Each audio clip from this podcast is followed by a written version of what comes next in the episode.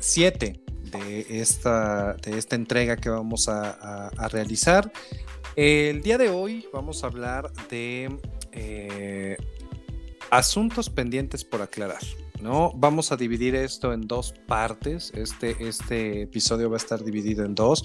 La primera parte vamos a hablar en este momento de mi familiar está contagiado por COVID en estado delicado, ¿cómo enfrento lo que no he hablado? ¿Cómo enfrento situaciones que no he dicho y que están por ahí pendientes? Vamos a hablar de esto el día de hoy. Mi nombre es Israel Salazar y me acompaña, como en los episodios anteriores, mi compañera y colega Brenda Núñez.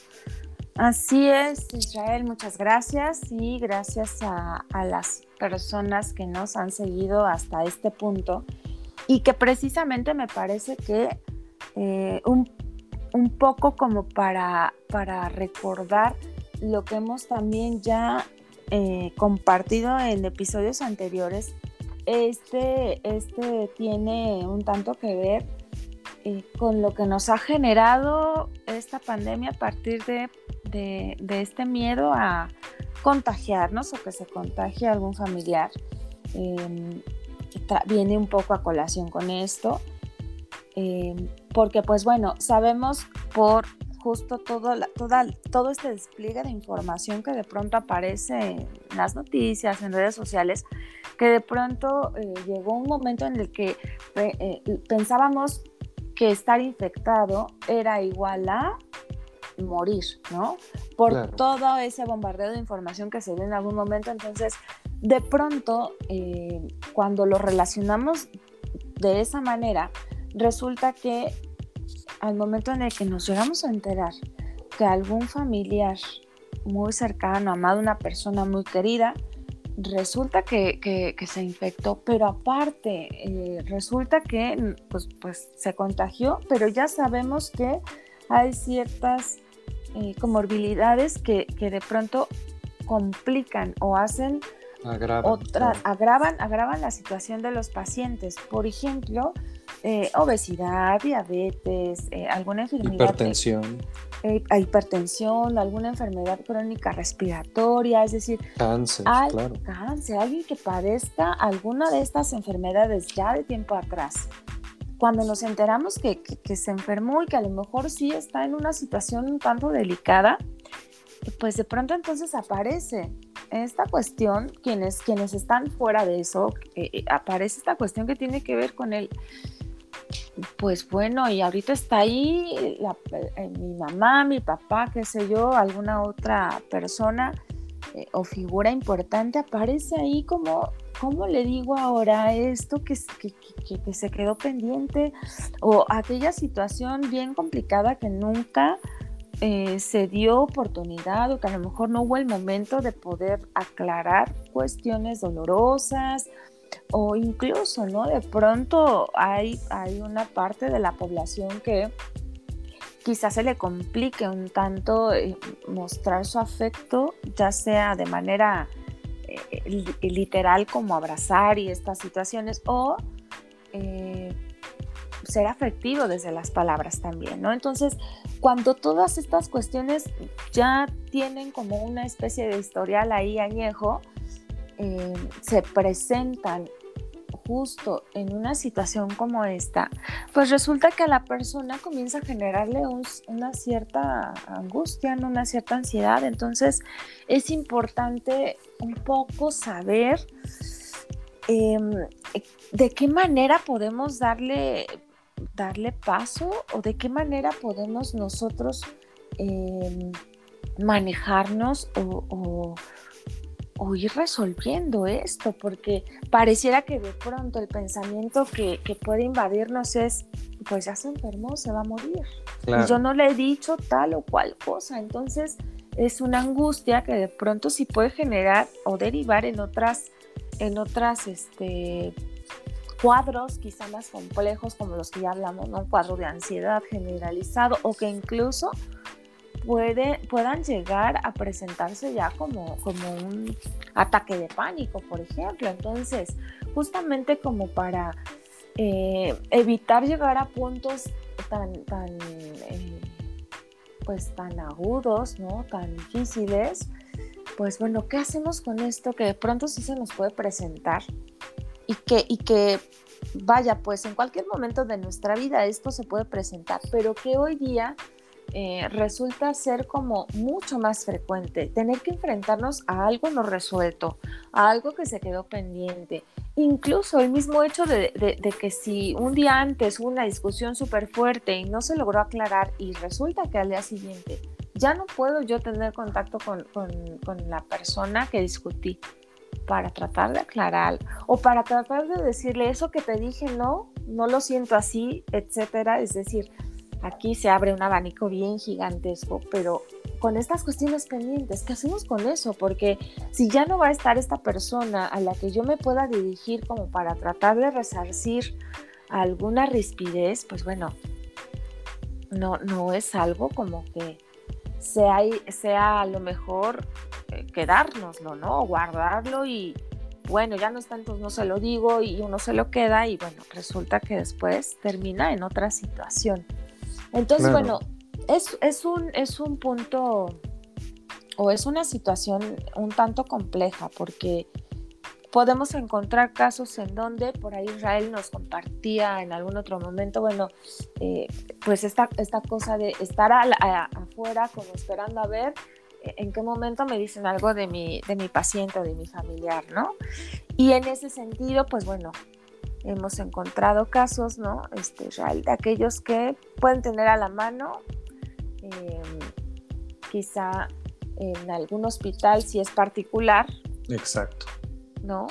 Eh, un, eh, ayuda, ¿no? incluso de, personal de enfermería. Se han dado casos muy específicos donde, y esto, y esto principalmente surgió en, Europa, ¿no? Esta parte de, eh, pues bueno, tu familiar o tu, tu ser querido ingresa al hospital por la enfermedad es un hecho que no puedes entrar a, verlo o a verla porque pues eh, hay, hay, riesgo de contagio, ¿no? Entonces, ¿qué sucede? Los hospitales restringen el acceso y únicamente vuelves a ver a tu familiar ya sea recuperado o desafortunadamente eh, fallecido, ¿no? Y incluso ya no lo ves ni siquiera porque el protocolo es incinerar a la persona. Entonces, esto recrudece todavía un poco más todo el proceso. Entonces, eh, surge en Europa esta esta, parte de eh, de que el personal médico empezaba a prestar sus teléfonos móviles para que las personas se pudieran comunicar con sus seres queridos, ¿no? Empezó como esta parte de mover la parte humana, la parte emocional de las personas y, el personal de médico empezaba a prestar sus teléfonos para que las personas se comunicaran con sus familiares. Y esto se empezó a expandir, empezó a, distribuirse a lo largo de todo el mundo y hoy, pues bueno, ya el personal médico también en, en México, en algunos hospitales, pues ofrecen esta parte, ¿no? Incluso los, lo, en algunos casos los informes que se daban a nivel médico, pues eran esperando la llamada o la videollamada del, médico para dar cualquier tipo de, información, ¿no? Hay un, tengo una, una amiga conocida, cercana, que eh, precisamente uno de sus familiares ingresó al hospital, eh, era, era, un hospital público y, recibían los, los em, los informes médicos por parte del médico tratante a través de, videollamadas, ¿no? Entonces era, era de, pues bueno, ya, ya tampoco estate afuera del hospital, ¿no? Porque está complicado entrar y salir, entonces únicamente te dan el te dan el aviso de cómo va evolucionando tu, familiar eh, por videollamada, ¿no? Pero sin embargo, pues ahí entramos con otra parte complicada porque, pues bueno, eh, el nivel de saturación que hubo en algún momento en los hospitales, pues no permitía que, estas, estos informes también fueran tan seguidos y entonces la zozobra, eh, incertidumbre. la incertidumbre de saber qué va a pasar, de recibir una llamada, o sea, el estrés de pensar que vas a recibir una llamada y no sabes si va a ser favorable, si va a, si va a ser una, una noticia eh, eh, eh, que te derrumbe en ese sentido o, desalentadora, exactamente. Entonces sí, sí, la verdad es que me parece que bueno, aquí a manera como decir, resaltar esta parte que, que nos comentas, Israel, que nos compartes, eh, sí, sí, importante como de pronto eh, el personal médico al ver la situación de algunos pacientes que, que, pues ellos mismos se encontraban a lo mejor difícil, hubo quienes tuvieron oportunidad a lo mejor de de que alguno de estos, eh, ya sea doctor, enfermeros, enfermeras, de pronto se acercaran antes de entubar a las personas, eh, pues pensarlo desde ahí, desde esa parte humana y sensible, decir, bueno, si ya vamos a entubar, no sabemos qué pase después, pero pues también se conoce que un porcentaje muy menor o muy mínimo eh, se recupera después de estar entubado, pero, pero a partir de ahí como está, resaltar esta parte humana porque me parece de gran valor que las, que las, que este personal médico, pues sin tener el deber de, de tener que hacerlo, la obligación, que hayan puesto a disposición de, varios pacientes y aparte pensándolo también desde el lado del contagio, ¿no? Es prestarte, te presto el celular, despídete, bueno, no así, no, manejado de esa manera, ¿no? Pero sí como, oye, pues vamos a entubarte, ¿no? Entonces antes de que sea complicado, que no puedas hablar, es prestar el celular y de alguna manera yo también al momento de recibir esta llamada, quizá del otro lado, un poco también como en esta vía de ir pensando, bueno, sabemos que los pacientes entubados son, son complicados de, pues de reponerse, ¿no? De que se repongan.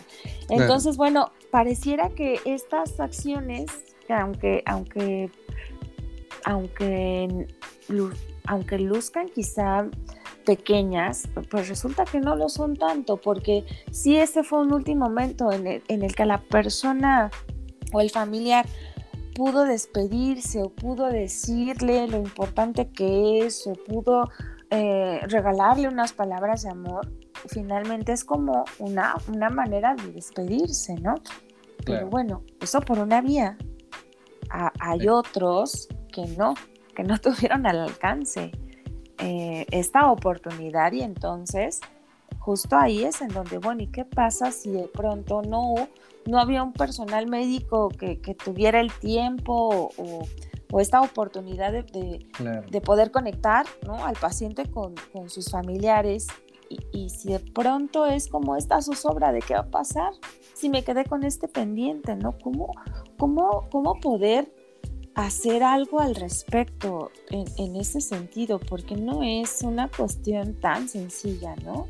Exactamente. Y aquí yo creo que hay que empezar precisamente a hablar de, eh, hablando ya de en este punto de, bueno, eh, hay algo pendiente. ¿Qué tengo que decirle a la persona que está ahí o que me están conectando por videollamada cuando pues probablemente eh, estén a punto de intubarlo o esté enfermo, enferma con oxígeno y no sabe si su situación se va a agravar o va a evolucionar. ¿Qué le digo? ¿No? ¿Qué, ¿qué hago? Para empezar tenemos que empecemos hablando de las emociones, ¿no? Eh, muchas personas creen que, creen que hablar de sentimientos, eh, eh, de emociones, empezamos a, creer que esto es única y exclusivamente cosas de personas sentimentales, ¿no? Podemos estereotipar incluso que el sentimentalismo, las emociones solo son cosas de mujeres. O debilidad. O debilidades, ajá, que los hombres pues no, no, no, tienen por qué llorar. Empecemos primero por eliminar esta barrera de eh, eh, estereotipos, ¿no? De cualquier persona puede expresar emociones y encontrándonos en una situación como esta, ¿no? Donde no sabes qué va a pasar, donde, donde el principal actor aquí es la incertidumbre, ¿no? No sabes si va a evolucionar, no sabes si ya no vas a volver a ver la persona, entonces hablemos de emociones, eh, quitemos el estereotipo de que la emoción es solo para un género, exclusivo de, un género, ¿no? Eh, eh, y esto precisamente va encaminado a evitar quedarte con, cosas pendientes, ¿no? Ir, ir vaciando como el costal de, temas pendientes en este sentido. Y, lo primero, a veces, y como decía Brenda, por ejemplo, es de, oye, saliste de casa y, te fuiste molesto, te fuiste molesta y persona algo, ¿no? No le pudiste decir nada, no le pudiste decir disculparte, ¿no? Por alguna situación. Y, y, qué, ¿Y qué pasa? Pues que de repente algo sucede y te quedas con eso guardado. Eso que se queda guardado, posteriormente se va a, va a salir en forma de culpa, ¿no? En, esas culpas que de repente es que no le dije, es que, eh, eh, y bueno, habrá otras formas de tratar de, sobrellevar el, duelo, pero si antes de que ocurra algo que no esperemos que suceda, tenemos la oportunidad de hablarlo y de decir, eh, de expresar esta parte de, emociones, hagámoslo, ¿no? Es, no, no es sencillo, ¿no? A nivel, a nivel personal puedo compartirles que lo viví, ¿no? Eh, no es sencillo decir muchas veces esta parte de la emoción, pero es mejor pensar que puedes desahogarte en, esta, en ese momento con la persona, eh, con tu familiar, con tu ser querido y decirle lo que en mucho tiempo no le has dicho porque probablemente no vas a tener la oportunidad de decírselo posteriormente, hazlo en ese, en ese momento. Por, por más trabajo que te llegue a costar, eh, hazlo en ese momento, eh, porque también te vas a quedar con una sensación de Alivio. Me, alivio, me liberé, lo dije, ¿no? Y si llega a pasar algo, eh, esta persona se va sabiendo que yo eh, siento esto, ¿no? Entonces, hablemos por primera instancia de las emociones en este sentido.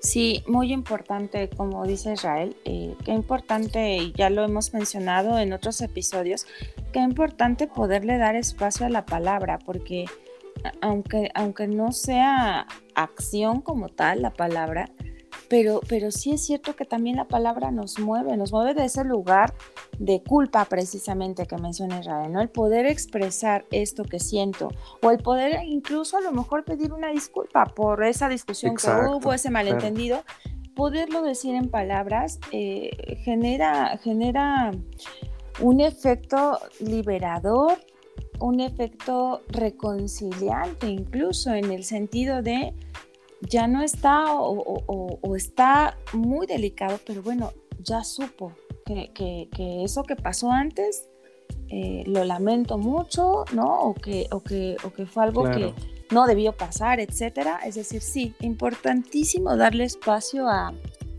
a, poder expresar estas emociones. De, de otra manera, todo, todo, de, todo de alguna forma comienza como a acumularse y finalmente poder controlar algo que ya se acumuló o poder, poderlo resolver, eh, pues no siempre resulta ser tan sencillo. Hay, hay salida también, por supuesto, pero vaya, pues la intención de, de poderles compartir eh, e, estas sesiones de podcast es precisamente como un poco pensar y, ah, reflexionar sobre la importancia que tiene hacer las cosas en el momento que se ha indicado. Así que bueno, sí, importante hablar de emociones, claro que sí es importante. Y, que bueno, esto para quienes tengan acceso a a lo mejor así poder hablar directamente con, con su familiar y poderlo decir. Pero Exacto, y, en, primera instancia empezar a identificarlo, ¿no? O sea, todo, esto tiene también por objetivo que empieces a identificar las, las, las señales, ¿no? De que de repente nuestro, eh, eh, nos puede traicionar por ahí nuestra mente y decir, ah, no, no pasa nada, ¿no? El hacer como que no pasa es eh, esto, esto de lo que hemos estado hablando a lo largo de, todos estos episodios, es tratar de identificar el momento en el que se está presentando X o Y situación y actuar, ¿no? Para evitar, para tomar una decisión informada, para tomar una decisión de la que ustedes sepan que son responsables, pero de forma eh, eh, consciente, ¿no? E, este es, esta es la idea principal. Así es. Em, y pues bueno, a manera un poco como de, de pensar qué otras formas podemos utilizar em, como para poder un poco, em, pues si bien a lo mejor no, tiene, no, hay acceso a, a poder hablar o a poderle hacer saber a las personas que, en algún momento se encuentren delicadas, pues bueno, eh, pensemos de qué otra manera podemos un poco, eh, digamos, como tratar de resolver o tratar de descargar un poco toda, toda esta cuestión emocional. Pues bueno, en una primer vía podemos pensar que esta situación que se nos presente la podemos ver en dos vías. Eh, una puede ser como, como justamente esta cuestión de va a morir, entonces ya no le dije y, quizá perdernos en, en, eso, quizá ahí dejarnos llevar y que sea, que sea algo que nos comience a generar mucha angustia, mucho miedo eh, y que todo esto en su conjunto nos paralice. Y finalmente esa vía, pues de pronto es, pues no nos está llevando como a un lugar desde el que podamos de pronto recuperar, recuperarnos en cuanto a esta cuestión emocional. Entonces, una vía la, la, la que regularmente puede pasar es esta, pero si de pronto cambiamos un poco el sentido de eso y podemos comenzar a verlo más que como, como algo que nos amenace o que nos, que nos coloque vulnerables, ¿qué tal que entonces lo, lo comenzamos a ver como una oportunidad precisamente de poder escribir, por ejemplo, algo que a lo mejor nunca hemos sido capaces de decir. ¿Y qué tal que esto entonces nos, nos, nos, enfrenta a lo mejor precisamente a poder em, dedicarle unas palabras tal cual, ya sea en una grabación, eh, en un escrito, eh, a manera de pensar que tal vez tenemos enfrente a la persona y, un poco como que estas, estas, este punto nos ayude un poco a menguar, ¿no? Y que finalmente, sobre todo, em, comencemos también a hablarnos a nosotros mismos desde, desde la comprensión, desde nuestra parte más amorosa, como a manera de, incluso uno mismo poderse perdonar si es que hay como alguna especie de malentendido que no fuimos capaces de, arreglar o de resolver, pues de pronto no, no, pues no autoflagelarnos, ¿no? Sino más bien eh, darle cabida a la comprensión y poder pensar ese evento y poder decir, bueno, estaba yo en un momento complejo, de pronto también eh, si pasó a lo mejor que, la, la, otra parte no respondió, como esperábamos quizá y eso generó que el conflicto se hiciera más grande, pues bueno, son vías que a lo mejor esta que puede ser la escrita, ¿no? Nos pueda un poco abrir camino para, para pensar que eh, pues también como seres humanos cometemos errores, ¿no? Y no, y no pensarnos desde el lado perfecto o desde el lado sumamente castigado, en donde em, de pronto no nos perdonamos, que, alzamos la voz o que dijimos cosas dolorosas, etc. Esa una vía, ¿no? Otra puede ser con los familiares, ¿no, Israel? Exactamente, pueden ser directamente con los familiares. Y aquí, pues bueno, para, para ir eh, eh, finalizando un poco, eh, ir cerrando un poco lo que hemos estado hablando, va en una fórmula, en una fórmula en, tres, en tres direcciones. La fórmula es sentir, pensar y actuar. Primero, identifica tus emociones, identifica lo que estás sintiendo, identifica eh, sabemos que no es un ejercicio fácil, ¿no? Y menos cuando te encuentras en un estado eh, eh, de incertidumbre. Sin embargo, el tratar de identificar primero qué estoy sintiendo, realmente qué estoy sintiendo ante, ante este panorama, es siento miedo, siento angustia, siento... ¿Qué es lo que sientes? ¿no? Identificarlo. Una vez que lo sientas, identifiques qué es lo que estás sintiendo, piensa, piensa qué vas a hacer con esa emoción. Tengo miedo, ¿qué voy a hacer con este miedo? ¿Tienes miedo de que fallezca tu familiar? Ok, ¿qué voy a hacer con ese miedo? Y enseguida actúa. Ok, ¿qué te falta decir? Si me falta decirle que, que, lo quiero, que la quiero, que, que todo va a estar bien. Si, si quieres dar ánimos, bueno, actúas en ese momento. Entonces, Esto lo podemos ir resumiendo en esta fórmula. Primero, sentir, identificar qué es lo que estoy sintiendo, pensar qué es lo que voy a hacer para enfrentar esa emoción y por último, actuar. Si no lo actuamos, todo esto se va a quedar en el, tintero y al final, pues eh, eh, nos vamos a quedar en el punto de partida, ¿no? Claro, claro, poder movilizar esta, esta parte es fundamental. Así que bueno, eh, por ahí Israel tendrás algunos números quizá de contacto tal vez que justamente va un poco en, en, la misma vía. Digo, todo esto que hemos hablado es como si estuviera todo tomado de la mano. Empezamos describiendo algunas cosas y, estos episodios de los que, hoy estamos abordando o, los, los, más recientes episodios que tienen que ver precisamente a partir de la comprensión que ya tuvimos de qué es, una, de qué es la ansiedad que nos puede generar, etcétera, estamos llegando a puntos en donde nuestra, la, la forma en la que nosotros podemos ir construyendo algo, algo distinto que justamente tomamos o echamos mano de la información que, contienen los, los, los, episodios anteriores. Y, e igual que en, en, otros episodios, las líneas de ayuda que, están dispuestas precisamente a lo mejor como para poder eh, tener alguien que escuche del otro lado de manera profesional y que pueda un poco orientar también eh, ese pues ese trabajo que esté ahí como en puerta, ¿no? Exactamente. Y pues bueno, nada más recordarles las dos líneas especializadas en, este, en estos temas específicamente.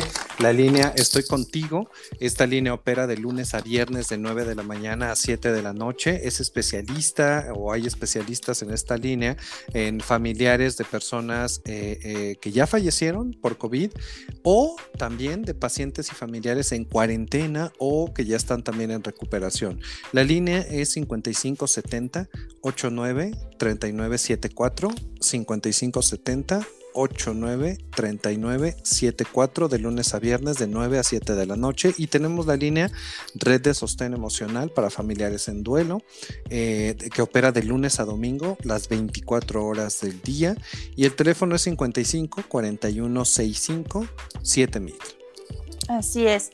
Y bueno, pues igual que en episodios anteriores, vamos, vamos a dejarles también el correo electrónico dispuesto para que eh, ustedes puedan compartirnos eh, experiencias que hayan vivido o si hay dudas o si quieren em, saber más a profundidad algún tema. El correo es forjando líderes saludcovid.outlook.com.